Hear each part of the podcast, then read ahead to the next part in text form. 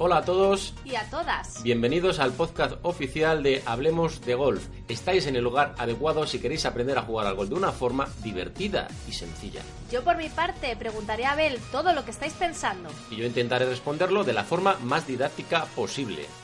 Nos vemos en Hablemos de Golf, podcast. Ahí vamos.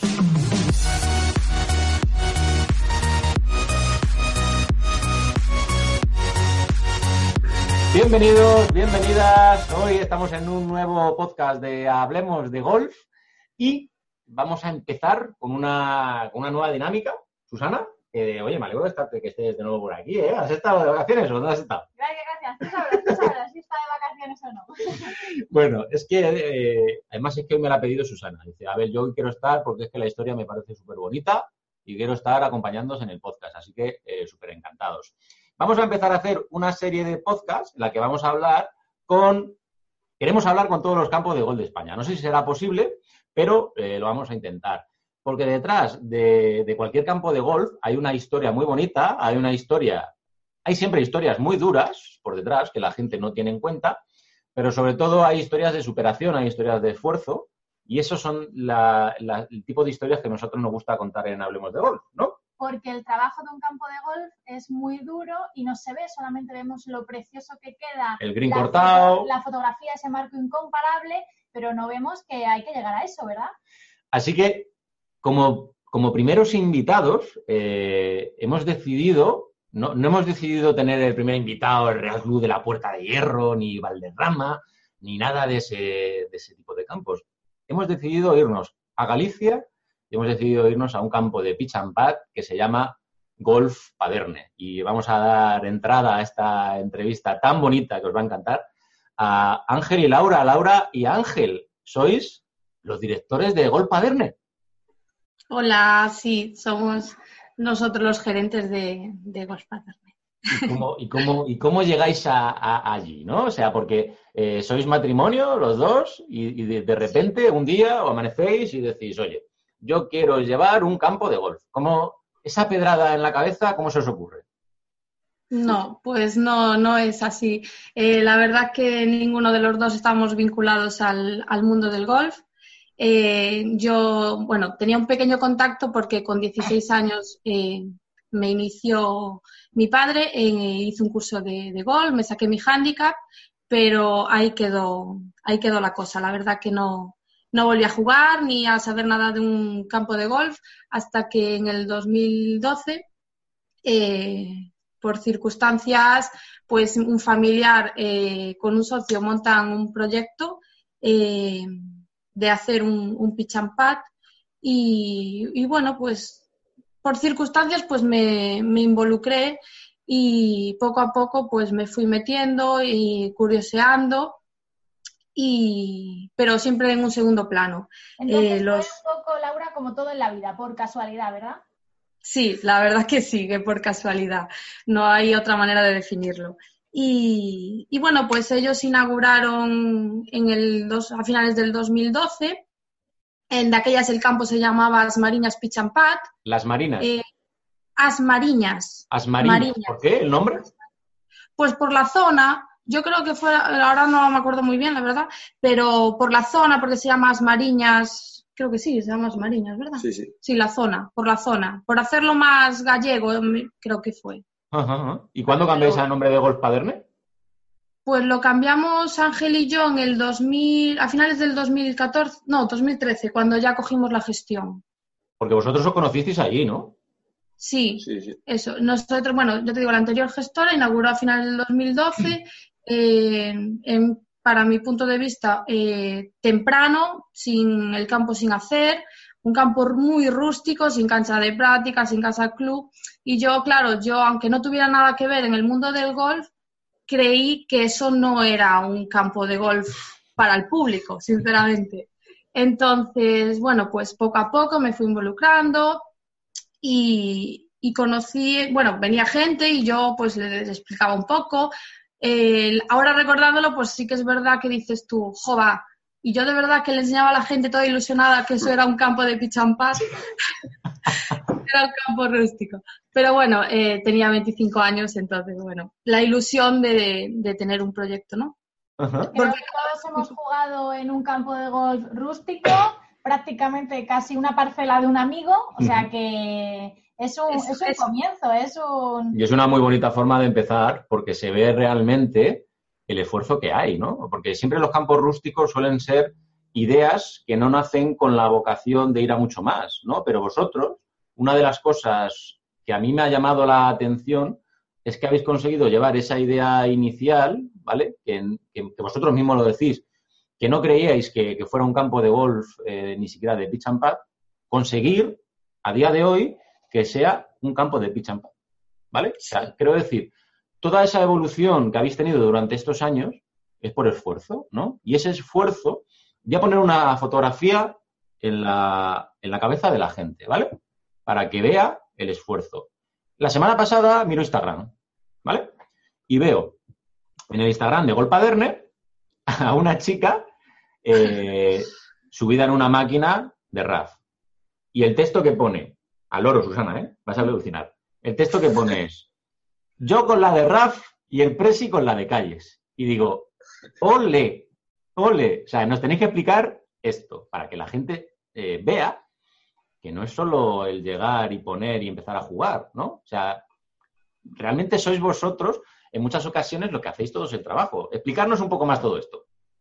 A ver, te comento yo. A ver, mira, pues ahora mismo disponemos ya de un jardinero desde hace ya un par de años, estamos muy contentos y claro, el campo ha mejorado muchísimo, pero en un principio hemos hecho todo, todo el mantenimiento, la gestión, eh, la atención al público, tanto Laura como yo, solo nosotros dos.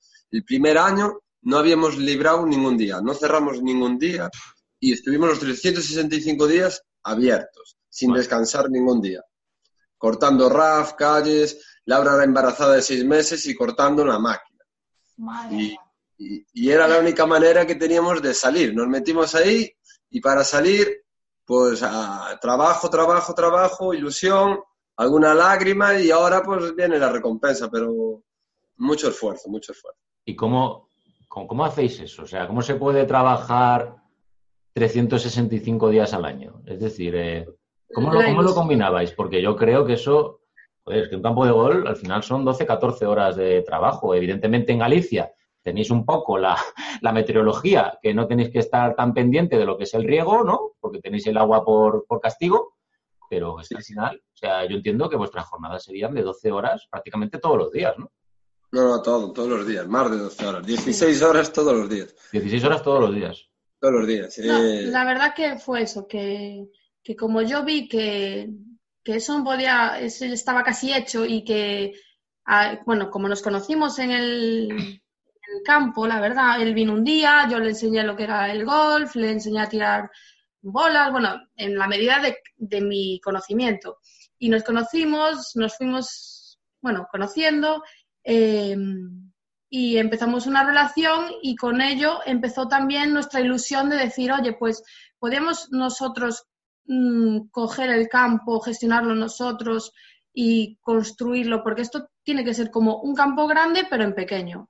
O sea, algo bien cuidado, o sea, un campo de pitch and Y entonces, bueno, pues fue eso, nos, eh, nos decidimos, nos casamos, a los seis meses de conocernos, vinimos de luna de miel y compramos el campo, bueno, la, la gestión de, del campo y, nos pusimos a trabajar eso, día y noche en casa dándole vueltas a la cabeza, buscando en internet alfombras, buscando maquinaria, buscando de todo.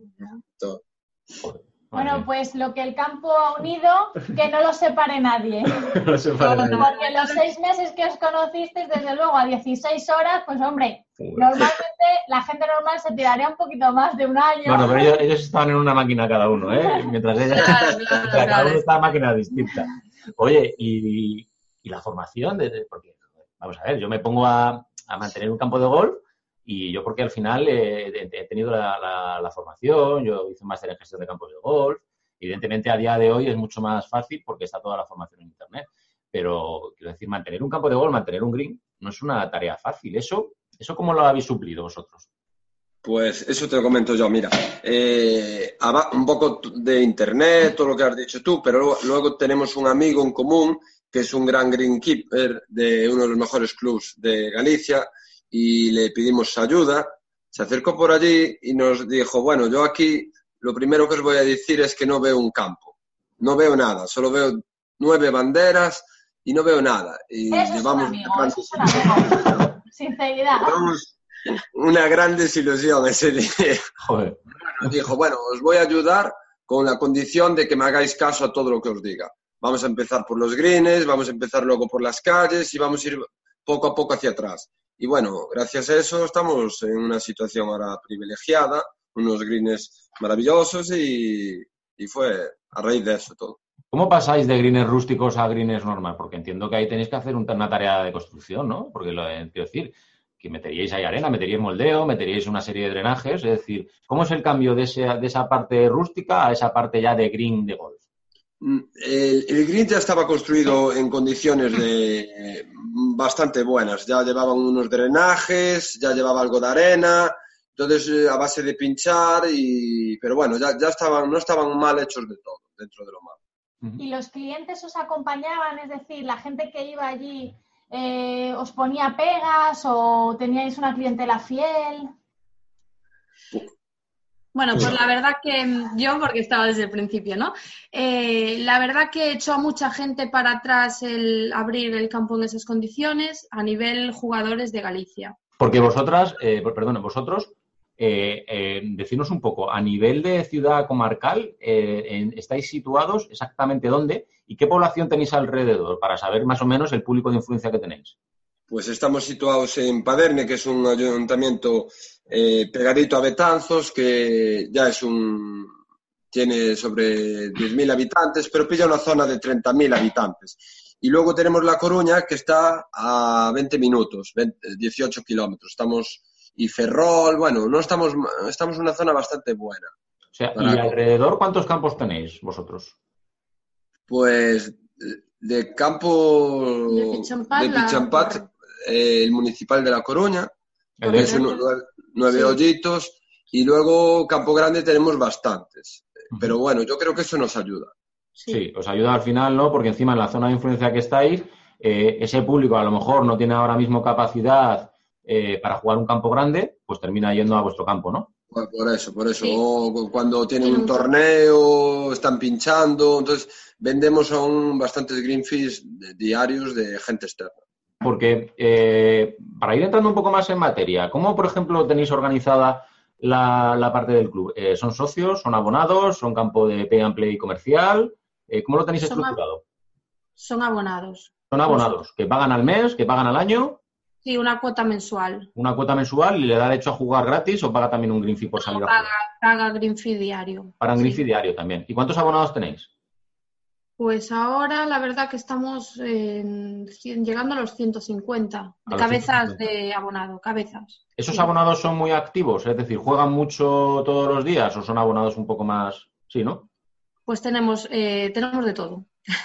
Del jugador que viene todos los días, mañana y tarde, y jugador que eso que viene a lo mejor pues el fin de sábado por la tarde y, no te vuelve hasta el bueno semanal quiero decir y, y de todo un poco la verdad oye y una, y una pregunta porque eh, es, es, muy bonito decir que, que pasáis de, de, tener un campo casi rústico a mantenerle y ya tenerle como un campo de pitch and pad como debe ser pero hay una cosa que necesitan los campos de gol que llenarlo de clientes. ¿Vosotros cómo lo hacéis esto? O sea, ¿qué estrategia de marketing seguís? ¿Qué estrategia de ventas? Porque esto es todo muy bonito, ¿no? El decir, vale, ya le tengo mantenido y vale, ahora abro la puerta y estoy en la silla y no me entra un cliente. ¿Cómo lo habéis conseguido que todo ese público vuelva o cómo conseguís los clientes habitualmente? Pues lo va a comentar Laura, pero en un principio te voy a decir yo cómo hemos empezado. Empezamos repartiendo folletos a mano por el pueblo. Joder, qué grande. y yendo a las ferias con una red, un palo y explicándole a los niños en las ferias cómo se jugaba al golf. Es decir, hemos probado de todo. Y luego Laura ya se movió más en el marketing un poco de Facebook, de Instagram y ese tipo de, bueno, de marketing. O sea, que empezasteis un poco a la vieja usanza, ¿no? Repartiendo flyers, como si fueran fiestas, ¿no? Pero para un campo de golf, ¿no? Tal cual, tal cual. ¿Eso funcionó o tardó en funcionar? No, no. Algunos niños conseguimos para la escuela. La verdad que, a ver, cuando empezamos nosotros teníamos 12 abonados y, nadie externo, la verdad. Y fuimos empezando con la escuela con seis niños que vinieron a través de esto, de, ir por los pueblos con, la red y el cubo de bolas. Y, fuimos creciendo y después, pues si te soy sincera, pues mirando mucho otros campos, otras federaciones eh, y como, un poco copia y pega, ¿no? Si te funciona a ti, pues voy a intentarlo, ¿por qué no yo? Que me, si, me, si me funciona. Una de las acciones, Laura, que os haya funcionado, de las que has copiado y pegado, que eso lo hacemos todos, ¿eh? No te preocupes. la, Friends Cup funcionó mucho, muy bien. Sí, la Friends Cup, bueno, que esa es la de la, la de la federación. ¿Y cuál más? Eh, bueno, es que, joder, pues no me acuerdo. Bautismos de golf, puertas abiertas, jornadas de puertas abiertas. Y es que ahora me estoy un poco. Y, por ejemplo, en lo, que hablaba Ángel, eh, el tema de, Facebook e Instagram, eh, ¿hacéis algún tipo de promoción o hacéis directamente la publicación en formato orgánico y quien la lea? No, sí, suelo invertir en, publicidad en, tanto en Facebook como en Instagram. ¿Y qué tal? ¿Te está yendo eso? Pues bien, la verdad que bastante bien. Lo de, sobre todo las jornadas de puertas abiertas me funcionó a través de, la publicidad de Facebook. Sí. Muy bien. ¿Y la seguís haciendo? ¿La hacéis de forma mensual o, tenéis a lo mejor pues picos? Pues la verdad que ahora la tengo un poco abandonada porque bueno, por circunstancias ahora eh, también tenemos otros negocios y, pues estoy un poco dedicados a, ellos. Y como esto ya va un poco encaminado, ya llevamos cinco años, ya tiene un poco, eh, estamos encaminados, pues... O sea que además de un campo de gol tenéis otros negocios. Sí. Pues me estoy sintiendo, me estoy sintiendo totalmente un mierda, ¿eh?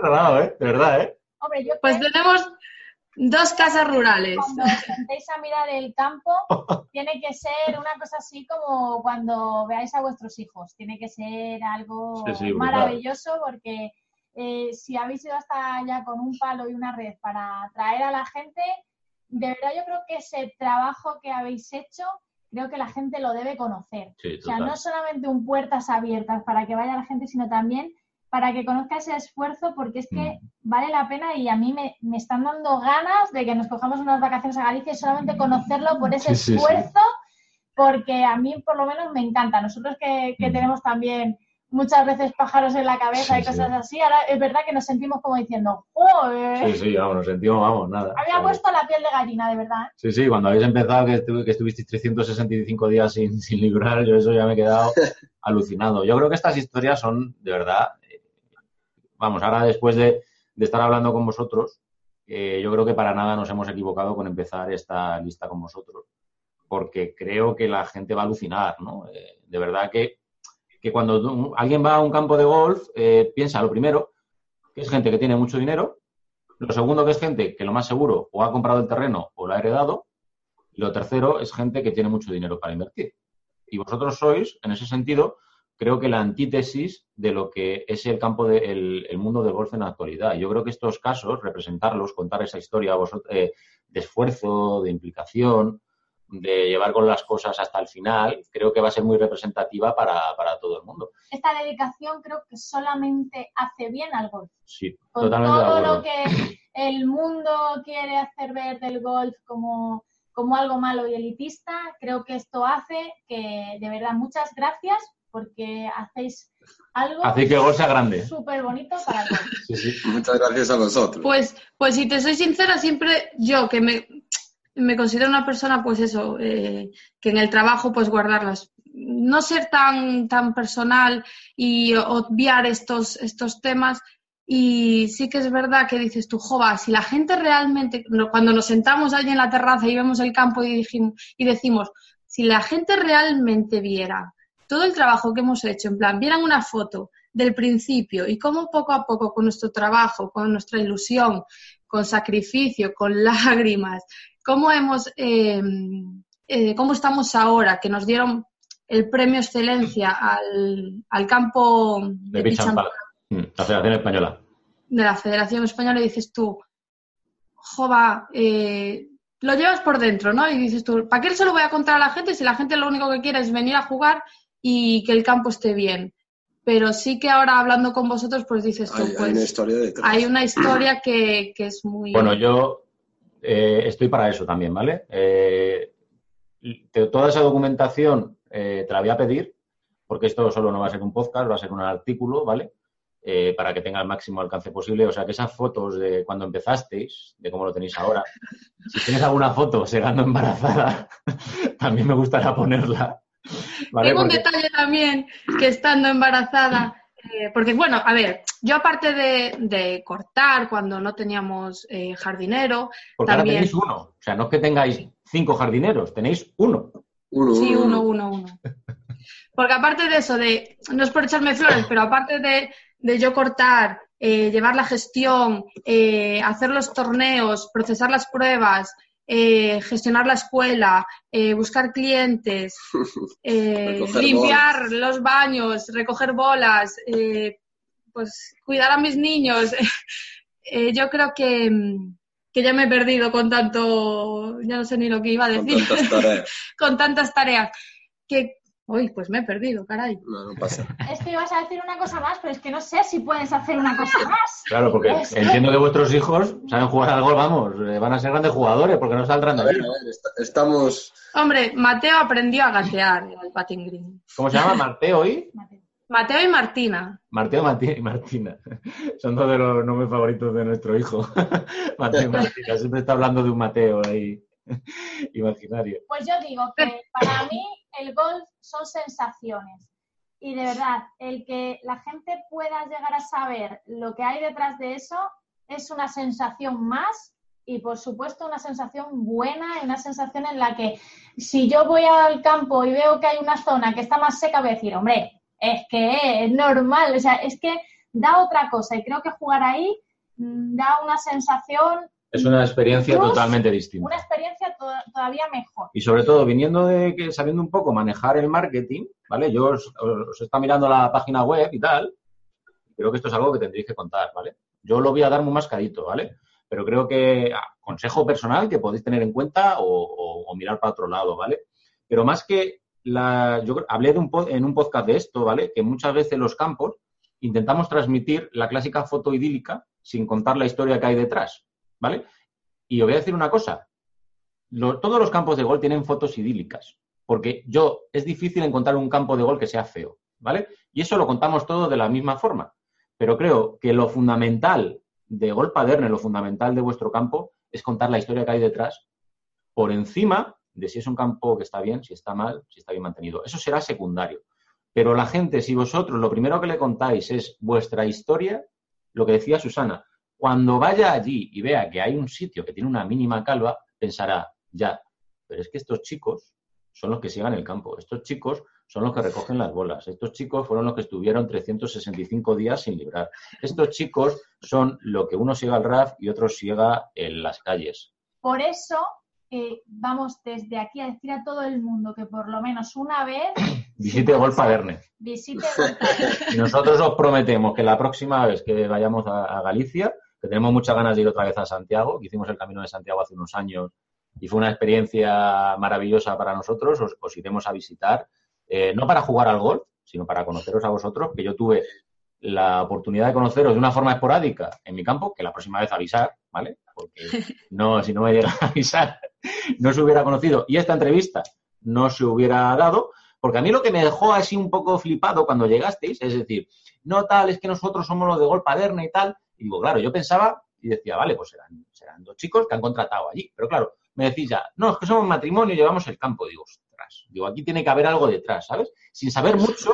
Y después, claro, cuando ya me meto en el perfil de Instagram y te veo a ti subida en la máquina de RAF, me meto en la web y veo que es una web súper chula, súper bien orientada, súper tal, veo la foto inicial que tenéis, que tenéis una foto inicial de la finca, pero yo creo que era ya cuando ya habéis hecho una pequeña evolución, ¿vale? Porque no lo veo tan mal como tú lo pintas al principio, ¿vale? Una de las fotos que tenéis en la página web, un plano general, digo, aquí hay chicha. Se lo dije a Susana, digo, mira, Susana, se me ha ocurrido una idea que voy a empezar a, contar las historias de los campos de golf, que, de todos los campos de golf de España, pero voy a empezar con Golf Paderne. Y me dijo, joder, qué idea más buena. Así que... De hecho, vosotros pensar y decir una frase, eh, a vosotros algo os tuvo que pasar, un flux, para decir, llevamos el campo y tenemos esta ilusión por el golf.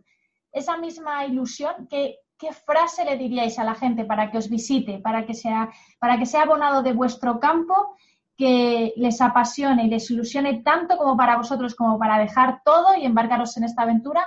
Pues pensar en esa frase para decirla al final, si queréis, para animar a la gente a que vaya a visitaros a jugar, esa, esa ilusión, ese flux, ese wow que os pasó a vosotros para llevarlo para que os visite. Ahora os dejo pensar un poquito.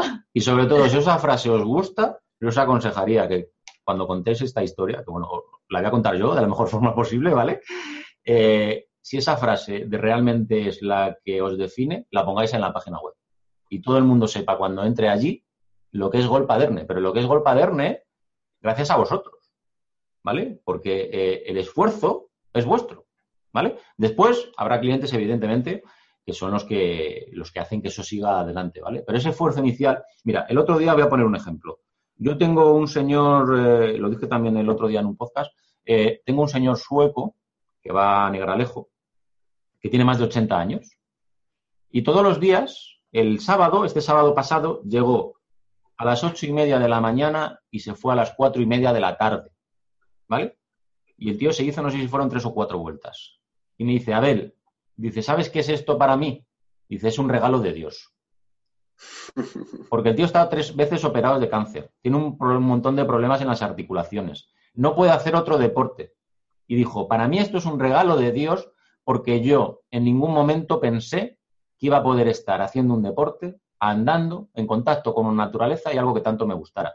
Y el tío se tira allí todo el día y se tira 100 bolas diarias. Y tengo más ejemplos de este estilo, ¿vale? Entonces, estas historias que a veces se tapan por la imagen bonita del hoyo 18, que no sirve para nada, ¿vale? O sea, que es que mm, no van a ir a vuestro campo porque esa foto sea muy bonita, porque lo más seguro que el campo de la zapateira tenga fotos con flores y sea un espectáculo y tenga seguro fotos mucho más bonitas. Lo importante de Golf Paderne es vuestra historia, ¿vale? Desde aquí la hemos querido contar de la mejor forma posible y os animamos a que lo sigáis haciendo de la forma que lo estáis haciendo. Y por supuesto, eh, vamos a terminar ya este podcast, ¿vale? Eh, os queremos preguntar una cosa que tenía pensada Susana, os lo vamos a preguntar ahora mismo, ¿vale? Recordar la frase, ¿vale? Que nos la tenéis que decir antes de que termine el podcast, ¿vale? No te tapes por ahí, Ángel, no te tapes, no, no desaparezcas, que la tenéis que pensar.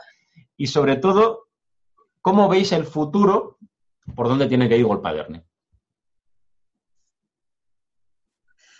La pregunta sería esa, ¿por qué deben visitar Golpaderne? Pues yo más que visitar, a lo mejor pues el por qué venir a jugar, no solo visitar, sino ser de Golf Paderne, porque yo creo que que Golf Paderne es que yo muchas veces lo estoy pensando últimamente porque eso, eh, te siento envidia de, mis abonados y de la gente que viene a jugar porque yo no tengo un campo, y no porque sea el mío, sino la sensación que, creo que transmitimos, la sensación que la gente siente allí de un club familiar, un club en el que todo el mundo es agradable con todo el mundo, todo el mundo sale a jugar con todo el mundo los niños pequeños que tenemos en la escuela de 4 o 5 años salen a jugar desde ya con sus padres, esa, esa, esa sensación de club tan familiar que, yo envidio y que, creo que todo el mundo desearía y que Golf Paderne la tenemos y que si yo no la puedo disfrutar, que quiero que la disfrute la gente, ¿no? bueno, la podrás disfrutar seguro a largo plazo, eso seguro. ¿eh? Si eso es lo que buscáis, familias, eh, un buen ambiente, pues es, es que yo creo que es, es, que me cuesta mucho definirme, me lío mucho ahí porque quiero que la gente lo, lo, lo viva. No sé. ¿Y Ángel? ¿Está muy callado? Estoy, pensando, la Estoy pensando la frase. Pues Ángel, no tenemos una hora más para que la pienses, ¿eh? O sea que... ¿La tienes clara o no? No, no tengo nada claro. No tienes nada claro. Bueno, os daré yo alguna idea, ¿vale? En el artículo que haga. Eh, pero sí que os pido, por favor, todo el material este del que hemos estado hablando, ¿eh? que es muy necesario para orientar a la gente de, todo lo que lo que supone esta, esta muy bonita historia. Me, recuerda un poco a una historia que hice el año pasado eh, de un chico eh, catalán que se llama Daniel, que, mm, tenía, que tiene un problema en el corazón, ¿vale? No sé si la, pudiste leer. Eh, y encima tuvo la casualidad de que me empecé a enterar de su historia cuando hice un sorteo del año pasado del máster de Augusta de, de, un tema de material de Wilson. Entonces le tocó a él justo la bolsa, ¿no? Y me dijo el tío, dice, quiero contarte mi historia. Yo dije, ostras, digo, me quedé así como un poco perplejo, ¿no? Y cuando me la contó, ¿no? Eh, me quedé, uff, digo, me pegó un, bajón de, decir, madre mía, ¿no? Eh, de lo que suponía para él el golf, ¿no? De, que con todos sus problemas de, corazón, que él veía todo el rato el golf en la tele, que él estaba todo el rato sacando estadísticas y que era, que era su pasión, ¿no? lo que le mantenía un poco con ganas de seguir haciendo cosas. ¿no? Entonces, creo que en ese sentido me recuerda mucho eh, vuestra historia, ¿no? De que es tan bonita, de tanto esfuerzo, de tanta superación, ¿no? De, lo que fue en ese momento. Y creo que de verdad eh, va a ser un podcast súper súper bonito y va a ser un artículo todavía quizás mejor. Así que desde aquí os, queremos dar la, la, enhorabuena. A nosotros sí que nos dais envidia, ¿vale? Sí que nos dais envidia porque realmente vemos con gente como vosotros que esto merece la pena, ¿vale? Que el gol merece la pena, que, el esfuerzo tiene siempre su recompensa y que, y que de verdad que la, próxima vez que subamos a, Galicia, que no solemos subir mucho por, desgracia, pues iremos a, visitar y a tomarnos una marizada, por lo menos, ¿no? Hombre, por lo menos. Mucha, mucha suerte y de verdad eh, muchas gracias por compartir vuestra historia de un sueño cumplido. Gracias a vosotros. Muchísimas gracias por darnos esta oportunidad. Un fuerte abrazo, chicos. Hasta luego. Chao, chao hasta luego.